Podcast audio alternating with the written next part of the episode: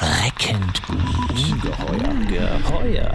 Erfolgreich. Monsters. Monsters of Content Marketing. Ein Podcast mit Podcast von Fischer Appelt. Herzlich willkommen, meine Lieben, zum Abschluss mit einem großen Gast, äh, zum Abschluss unserer Live-Performance beim äh, diesjährigen Kommunikationskongress in Berlin haben wir jetzt den sechsten Talk. Äh, mein Name ist Dirk Benninghoff, ich bin Chefredakteur von Fischer Appelt. Äh, viel wichtiger ist aber, wer mir gegenüber sitzt. Das ist nämlich der Erfinder sozusagen von Deutschlands Must-Have-Tool zurzeit, das auch hier beim Kommunikationskongress äh, eingesetzt wird. Ähm, es geht um die Luca-App. Äh, hallo Patrick Hennig. Wer du genau bist, werde ich gleich noch erzählen. Erstmal einen donnernden Applaus. Max Neuigkeit, super. Ja, es geht um die Luca-Idee oder wie ein Tour die Republik binnen kürzester Zeit erobert. Ja? Und äh, Patrick Hennig ist der CEO von äh, Nexenio und damit der Chef der Firma hinter der Luca-App. Ähm, er wird erzählen, wie es gelang, in wenigen Monaten mehr als 25 Millionen Bürgerinnen, fast schon 30 Millionen, glaube ich, mittlerweile, ne? ähm, gut 300.000 Unternehmen, Betriebe und über 300, was wahrscheinlich die schwerste Aufgabe ist, mehr als 300 Gesundheitsämter für Luca zu gewinnen. Ähm, darüber wollen wir heute sprechen. Herzlich willkommen nochmal. Patrick, schön, dass du den Weg gefunden hast. Ich habe die Zahlen eben genannt. Äh, wir sprechen mit dir nicht nur über Kommunikation und Marketing, was auch ein wichtiger Punkt sicherlich ist, sondern ein bisschen mehr, wenn wir schon einen Chef bei den Monsters haben und nicht nur, in Anführungsstrichen nur Kommunikatoren, ähm, natürlich auch das Operative. Wie es gelang, innerhalb von kürzester Zeit ähm, solche bombastischen Zahlen zu erreichen und die äh, Republik sozusagen aufzurollen binnen Monaten. Ähm, schilder doch mal, ähm, wie der das geschafft hat. Und sage jetzt nicht, ihr habt einfach ein Spitzenprodukt. Ja, das reicht Nein, das würde ich auch gar nicht antworten. Ich glaube, habt ihr kein gutes? das würde ich auch wiederum abstreiten. Nein, Spaß beiseite. Natürlich, glaube ich, kommen verschiedene Dinge zusammen, wie immer äh, im Leben. Und wir haben ja im letzten August angefangen, als es irgendwie allen ähm, ja, schwer war, kulturelle Veranstaltungen waren immer möglich, Gastronomie und so weiter ähm, hat dazu. Und einziges Argument war immer Kontaktnachverfolgung in den Gesundheitsämtern. Furchtbar schwieriges Wort, versteht kein Mensch, was es ist. Ähm, aber das war das, was man uns als äh, Grund genannt hat, warum eben alles stillstehen muss. Dann haben wir gesagt, Mensch, wir machen Verwaltungssoftware, sichere Software eigentlich an anderer Stelle. Ähm, kam eben auch ähm, zu den Fantastischen Vier, zu Smudo, Michi. Genau, so. und hatten dann gedacht, Mensch, das könnte auch eine gute Idee sein, das zusammen zu machen und sind einfach losgelaufen.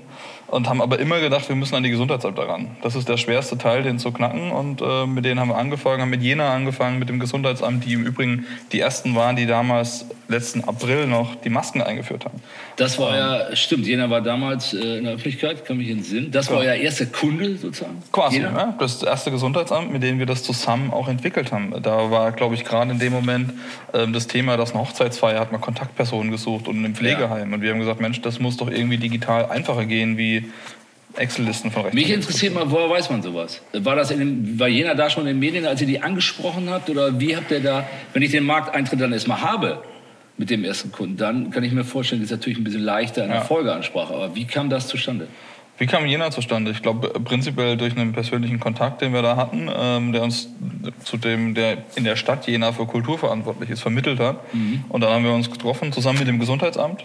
Ja, ähm, und haben einfach überlegt, was können wir machen und haben einfach einen Prototyp gebaut. Und dieser Prototyp ging dann ein Stück weit immer weiter. Dann kam ein Pflegeheim im Salzlandkreis, dann kam Sylt und dann ging es weiter. Was war der erste Gastrobetrieb, den ihr gehabt habt? Weißt du das noch? Sicherlich, sicherlich einige auf Sylt. Ähm, Oder Jena? Nee, Gastro waren sicherlich die ersten, glaube ich, auf, auf Sylt. Weil zu der Zeit auch eine Herausforderung, zu der Zeit hatte Gastronomie zu. Das war ja. mitten im Lockdown, dass wir angefangen Tourismus haben. Tourismus ja auch zu. Tourismus auch zu. Ja, und insofern haben alle natürlich nach Lösungen gesucht. Das kam natürlich noch positiv hinzu. Aber die ersten Anwendungsfälle waren wirklich im Pflegeheim. Und Pflegeheime, wo auch 50 Prozent keine Smartphones äh, ja, zugegen waren und irgendwie sich lange Schlangen gebildet haben, weil irgendwie die, die, die Gäste, die Angehörigen Terminslots gebucht ja. haben ähm, und sieben, acht Minuten in der Schlange standen. Schon mal allein das haben wir damit ja abgeschafft und das war so der Startpunkt, glaube ich. Ja. Äh, wir erinnern uns alle an Sylt. Sylt war so ein bisschen ähm, starker Booster für euch, würde ich mal sagen. Einfach weil damals Tourismus-Lockdown war und was gibt es für einen wichtigeren Tourismusspot in Deutschland als Sylt? Einfach, die dann auch beherzt zugegriffen haben, da die äh, Marketinggesellschaft, auch Fischer-Appelkunde, wie ich gerne am Rande erwähne. Ähm, so wie Compliance muss sein. Wir ähm, kannten uns vorher aber nicht. Nein, es war so ein bisschen parallel, hatte ich den Eindruck, das Auftreten ja. von Smudo und ähm, Sylt als, als Kunde. Ähm, hat, hat Sylt Jena gesehen und dann zugegriffen oder wie kam das? Das, das war ja doch ein enormer, äh, Also enormer Einfluss. Sylt hat es sicherlich aus Jena gesehen. Ähm, Und zeitgleich war das auch, dass wir mit ganz vielen hunderten Gesundheitsamtmitarbeitern, Virologen, Epidemiologen gesprochen haben. Mit wie vielen Leuten seid ihr die angegangen? Ihr müsst ja doch eine Masse an Leuten gehabt haben. um Hauptsächlich, Ansprache. hauptsächlich Smudo nicht.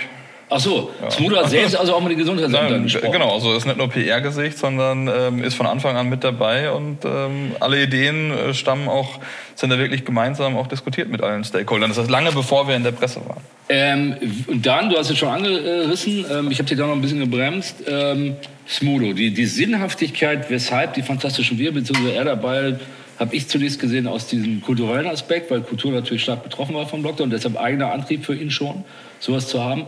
Äh, wie kam der Kontakt zustande und weshalb der gesagt, ja, das ist genau der richtige Mann für uns, auch um Gesundheitsämter anzusprechen? Über einen privaten Bekannten hier, der auch mit dabei ist und der die ursprüngliche Idee hatte. Mensch, lass uns doch, äh, können wir denn da was machen mit diesen Zetteln? Das funktioniert nicht. Kontaktnachverfolgung ist immer der Grund.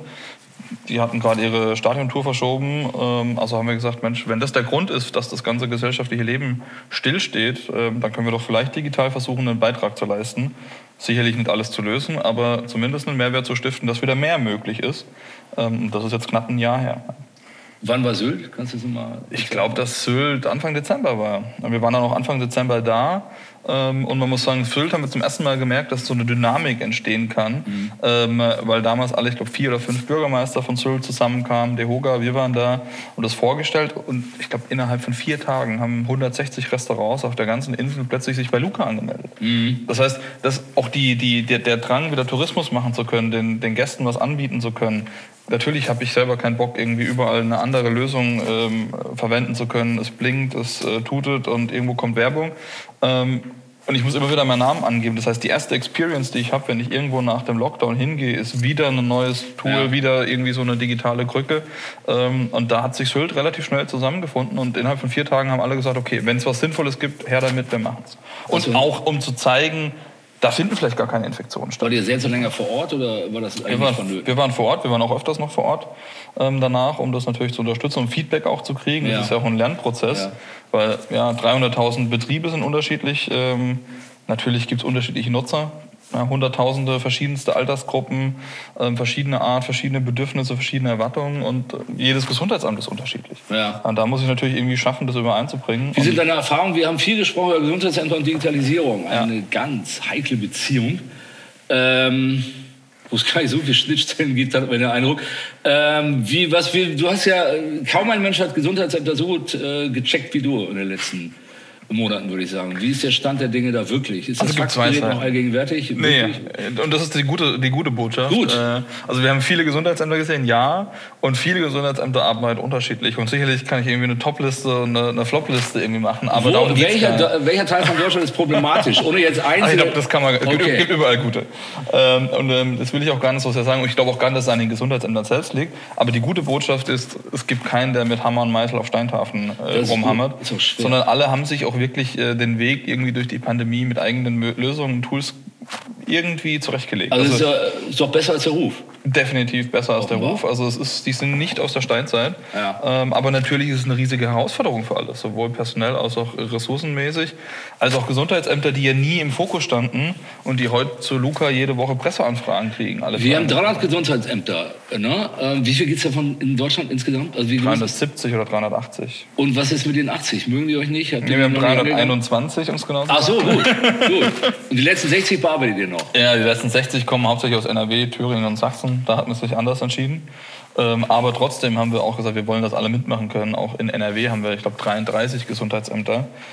Heute hat wieder einer angerufen, der irgendwie mit vier umliegenden Kreisen mitmachen will. Also ja, mal schauen. Wir laden jeden ein, trotzdem mitzumachen. Ähm, Smudo nochmal, als, als äh, Corporate Influencer für euch, ja, wie du sagst, nicht nur PR, aber auch PR, sehr stark, auch in Talkshows. Anne Will damals, äh, kann ich mich Sinn, sehr stark aufgetreten. Habt ihr euch da als Management und andere äh, als operativ Verantwortliche bewusst zurückgehalten und ihnen sozusagen vorgeschickt? Naja, er war ja immer Teil davon. Ne? Und ähm, ich würde behaupten, wir sind beide so ein Stück weit dann irgendwie Hobby-Virologen geworden, als wir mit allen Menschen da gesprochen haben. Und so ein bisschen haben wir auch viele Dinge besser verstanden. Ähm, und insofern haben wir uns das gar nicht so sehr aufgeteilt, sondern wir haben beide, also ich habe ja auch tagtäglich irgendwie Interviews gegeben, er hat natürlich die ganzen Fernsehformate gemacht, klar. Ähm, und ähm, ich glaube, das war auch authentisch und das war sicherlich ein, ein, wichtiger Teil der Story. Wie habt ihr Fernsehen eher und die äh, Interviews wurde nicht ganz die Masse als du? Oder wie, wie, wie habt ihr das aufgeteilt? Oder eher fachlich, wenn ihr wusstet, wir gehen da tiefer in die digitale Materie, du? Ansonsten er oder wie habt naja, Also natürlich, wenn es technisch tiefer geht, äh, dann äh, bin, das, bin das schon ich.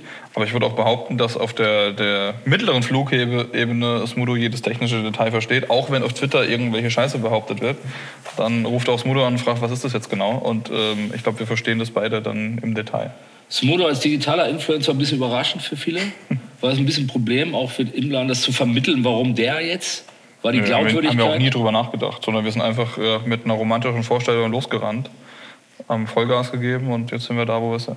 Ist Modo für euch noch irgendwie aktiv? Habt ihr noch Kontakt? Ja, wir waren gerade letzte, ich habe mich persönlich grad, weniger wahrgenommen. Wir waren gerade letzte Woche zusammen im Gesundheitsamt in Hamburg und haben uns mal geguckt, wie läuft es da, wie arbeiten die da. Wir waren in Rostock letzte Woche zusammen. Aber da kommt er auch mit und checkt mal vor ja, Ort. Ja, klar. Und schaut den Ämtern. Das ist ja auch wichtig zu sehen. schon mal über die Finger. Ja, ist ja gar nicht so schlimm. Ja, stimmt, Hamburg stimmt, ist ein stimmt. perfektes Beispiel, ja. wie digitales Gesundheitsamt funktioniert.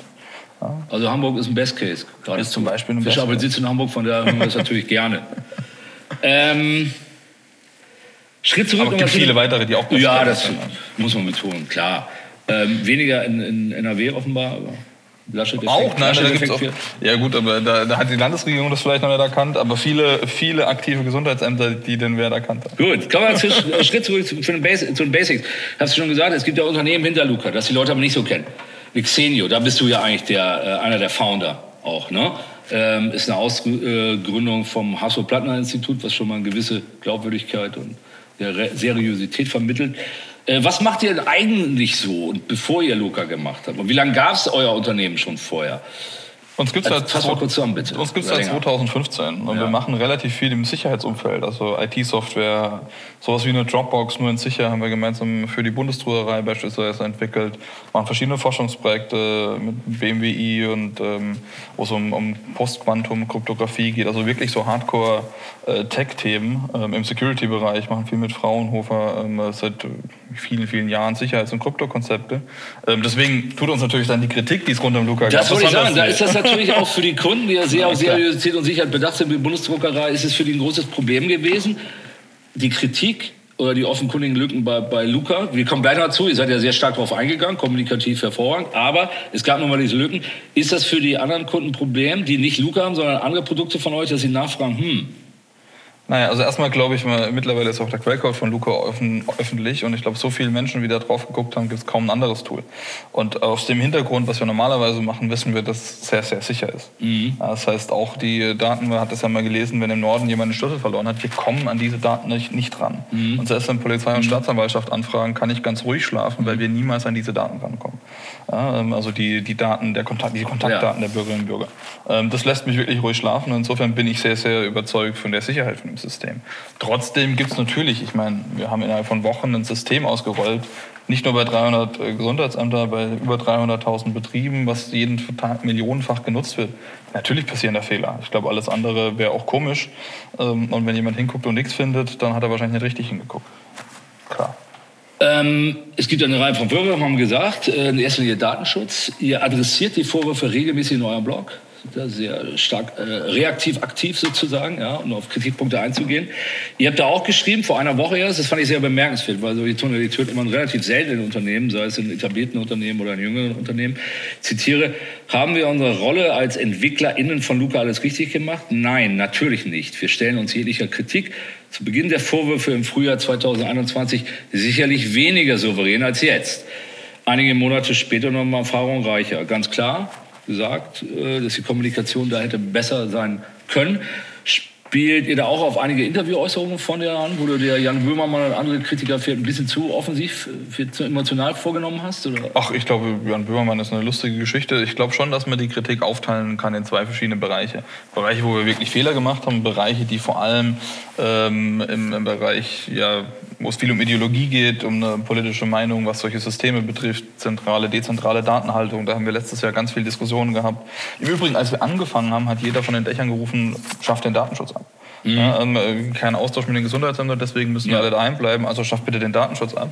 Und wir haben gesagt, wir machen das so sicher, datenschutzsicher. Jeder Bürger im Übrigen wird von uns informiert, sobald ein Gesundheitsamt jemals Zugriff auf seine Daten bekommt. Das ist ja auch ein neues Level der Transparenz. Wir haben da viel gemacht und sicherlich haben wir nicht alles richtig gemacht, weil es für uns ja auch das erste Projekt mit der Aufmerksamkeit war. Ja. Meine, wir waren auch ein kleines Team, genau. sowohl kommunikativ als auch technisch. Habt ihr, ihr habt schon Kommunikationsleute, die voll für Kommunikation da waren, gehabt?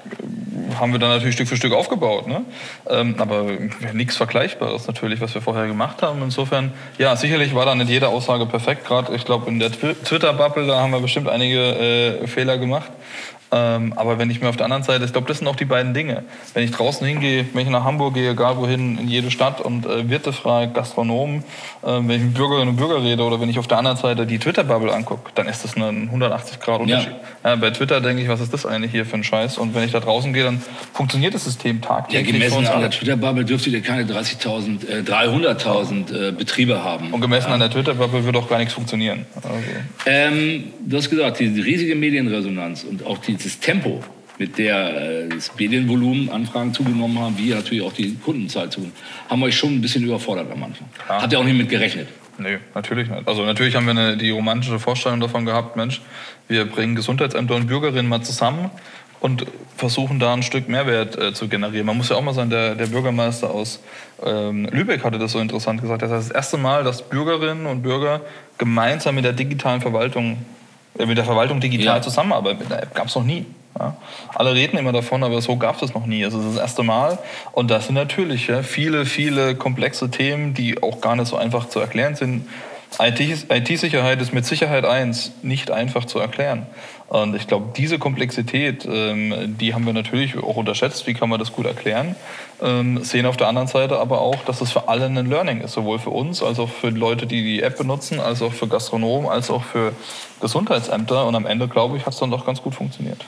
Hat die Öffentlichkeitsarbeit für ein Stück weit als nicht relevant genug eingeschätzt? Nee, das glaube ich nicht. Ganz im Gegenteil. Wir sind ja auch, glaube ich, in der Zeit Februar, März, April ähm, haben wir sehr viel, ist natürlich schon auch eine Öffentlichkeitsarbeit. Sehr viel Öffentlichkeitsarbeit gemacht. Ne? Also das ist ja genau die Sache alleine. Ich glaube, das war die Dynamik auch.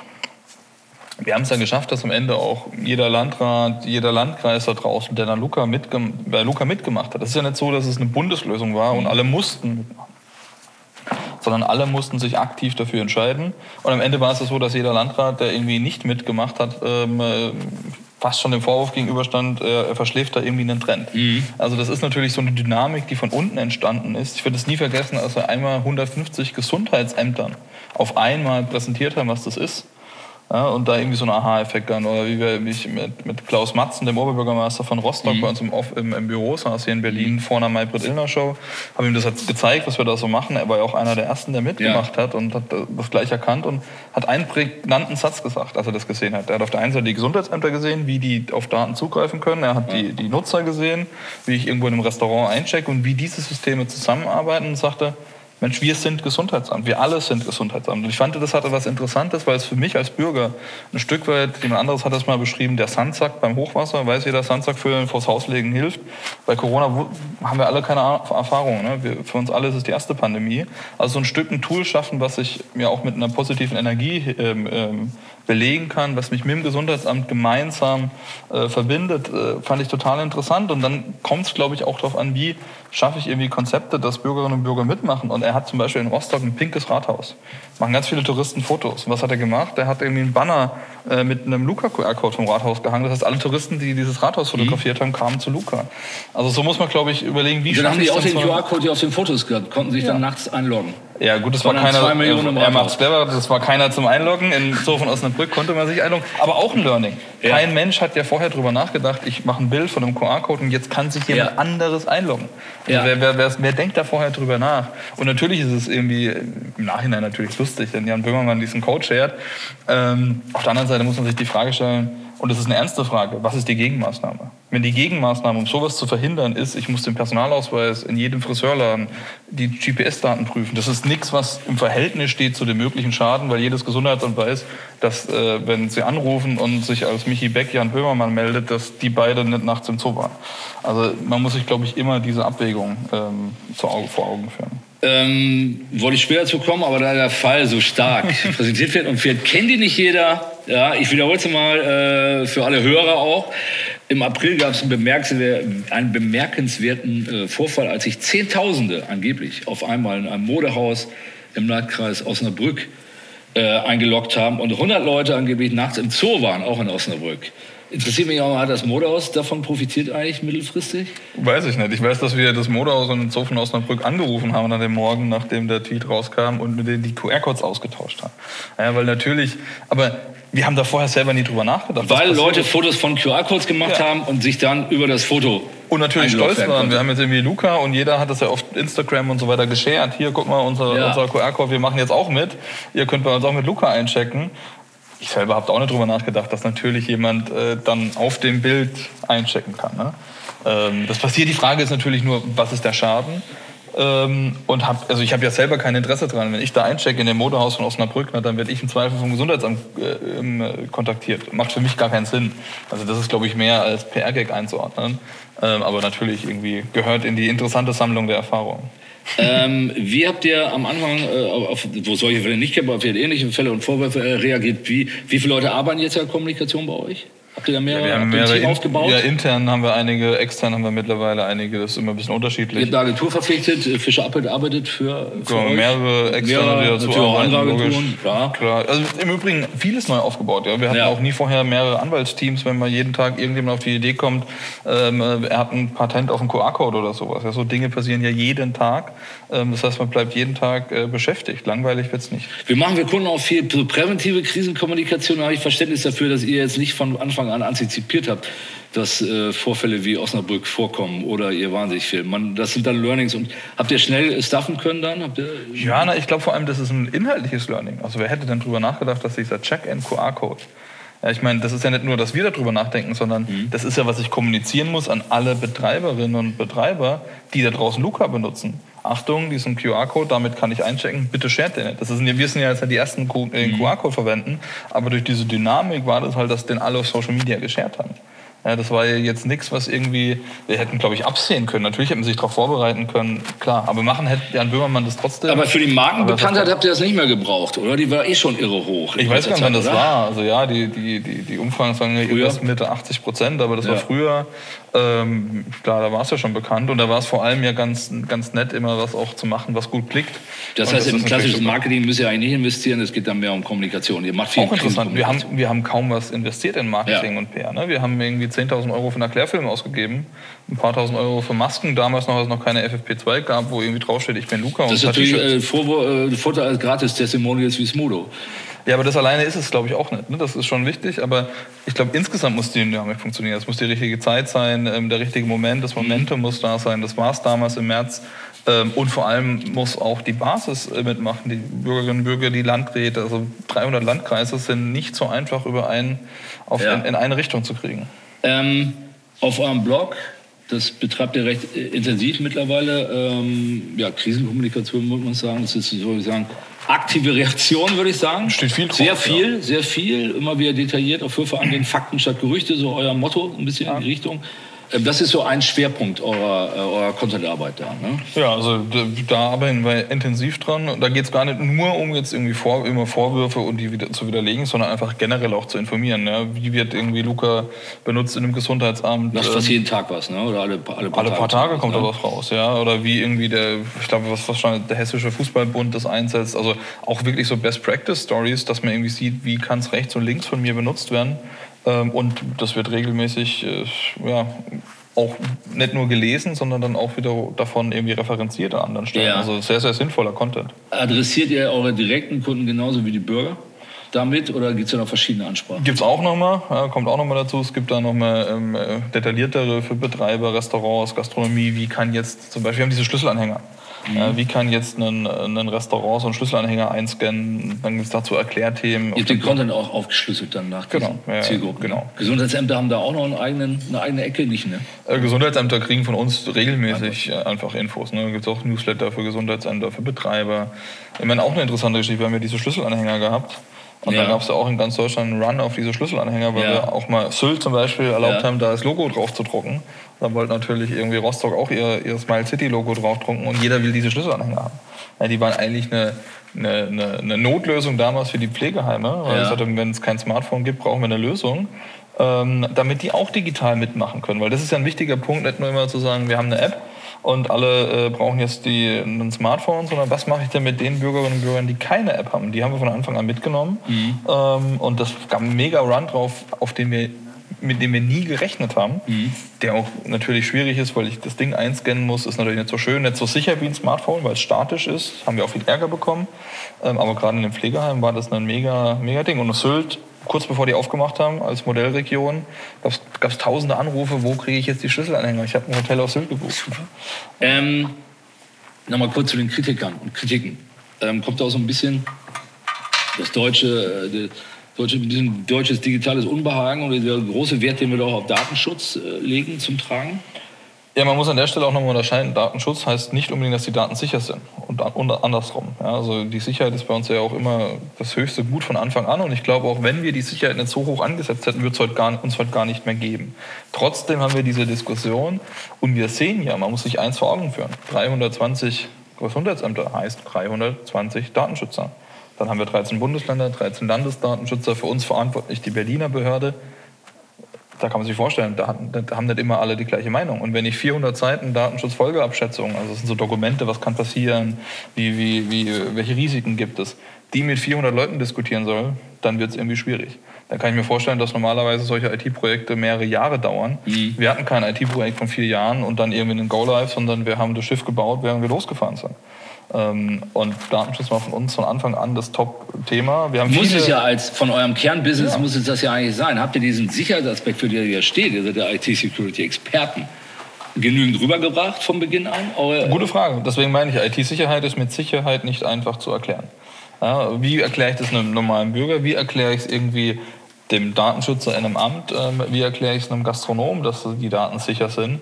Am Ende haben wir alle ein Ziel, die Daten sollen sicher sein. Ja, ich glaube, ähm, da, das streitet keiner ab, aber es gibt natürlich dann schon eine Diskussion, gerade auch auf Landesdatenschutzebene in Deutschland, wo es einfach unterschiedliche Meinungen gibt. Wir haben ja viele von Anfang an mit eingebunden.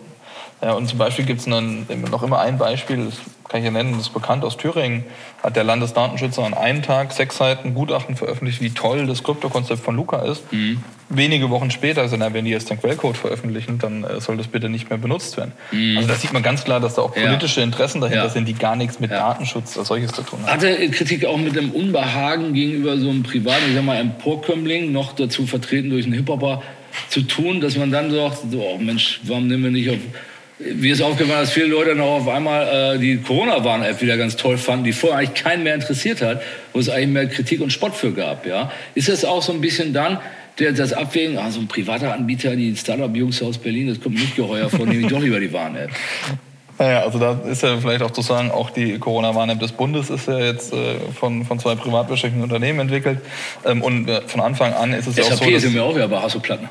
Ja, gut, aber auch da ist es ja so, dass wir, ähm, dass wir immer gesagt haben, beides ergänzt sich, weil es zwei komplett unterschiedliche Fokuspunkte sind bei beiden Apps. Das eine ist der persönliche Risikoradar, läuft immer im Hintergrund. Bei uns geht es wirklich darum, Daten auszutauschen fürs Gesundheitsamt. Ähm, ich glaube, ja, ich kann das schon nachvollziehen, dass man natürlich sagt, das ist ein privatwirtschaftliches Unternehmen Unternehmen. Auf der anderen Seite habe ich gestern von einem gerade gehört, nein, mein Problem ist eher der Staat. Wenn meine Daten bei Facebook sind, ist mir das eigentlich scheißegal. Ja. Also ich glaube, es gibt beide mhm. Seiten und man muss mhm. beide verstehen. Weil ich natürlich denken kann, warum begibt sich die äh, ganze Republik in Sachen Corona in die Hände eines, äh, eines jungen Berliner Unternehmens und von Smudo. Ja? Also, Wobei in die Hände natürlich ein Stück weit übertrieben ist. Ne? Also wir reden noch immer über äh, die Check-in-Daten, Kontaktdaten, wenn ich irgendwo ins Restaurant gehe. Ähm, ja, wir entwickeln jetzt keinen Impfstoff. Ähm, ihr gebt auf Social Media ähm, immer wieder auch so ein bisschen Help-Content oder Blog für, für die App. Ist noch immer Nachholbedarf da? Gibt es noch weiter Fragen? Haben, haben die Leute das Produkt in Gänze, Funktionen ja nicht begriffen oder liegt es an Updates sehr häufig mal? Ich glaube, dauerhaft ähm, äh, sehen wir das als unsere Aufgabe, das Produkt noch einfacher zu machen und noch besser zu erklären. Weil ich meine, es ist alles noch immer, wenn man das letzte halbe Jahr sich betrachtet, eine verdammt kurze Zeit für so ein Tool, was irgendwie in ganz Deutschland verwendet wird. Und sicherlich gibt es da noch ganz, ganz viele ähm, äh, Bereiche, wo wir besser Dinge erklären müssen, einfacher machen müssen, sie greifbarer machen müssen. Und im Übrigen auch Feedback, was wir kriegen, von Bürgerinnen und Bürgern ernst nehmen. Und bei all der Kritik, die man auf Twitter liest, ähm, also ich bin viel lieber in der echten Welt, aber ich würde viel lieber wenn ich bei uns in Support-Postfach gucke und dann schreibt, ich glaube, das war in dem Fall eine, eine 85-Jährige, die uns geschrieben hat, hat super funktioniert mit der App, aber das Auschecken, da muss ich so rüberswipen, das funktioniert nicht gut. Das ist sinnvolles Feedback. Ja. So, um sowas wollen wir uns kümmern ja. und das macht natürlich viel, viel, viel, ja. mehr Spaß. Und da haben wir sicherlich noch einiges vor und haben auch gerade gestern jetzt einige Updates angekündigt. Ähm, nun ist Corona hoffentlich ja irgendwann mal vorbei. Hoffen wir schon lange, aber bin ja guter Dinge für im nächsten Jahr. Ähm, was, was macht Luca dann? Also erstmal kümmern wir uns darum, dass wir jetzt, im, der anstehende Herbst, haben wir gerade gestern einige Updates dafür angekündigt, da nochmal besser nachsteuern, nochmal für die Gesundheitsämter individuell unterstützen.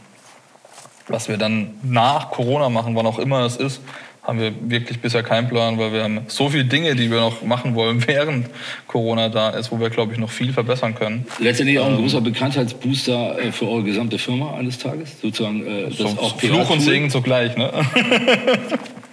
Gut, wir werden es verfolgen. Vielen Dank, Patrick Hennig, dass Danke du da warst. Hat uns sehr gefreut.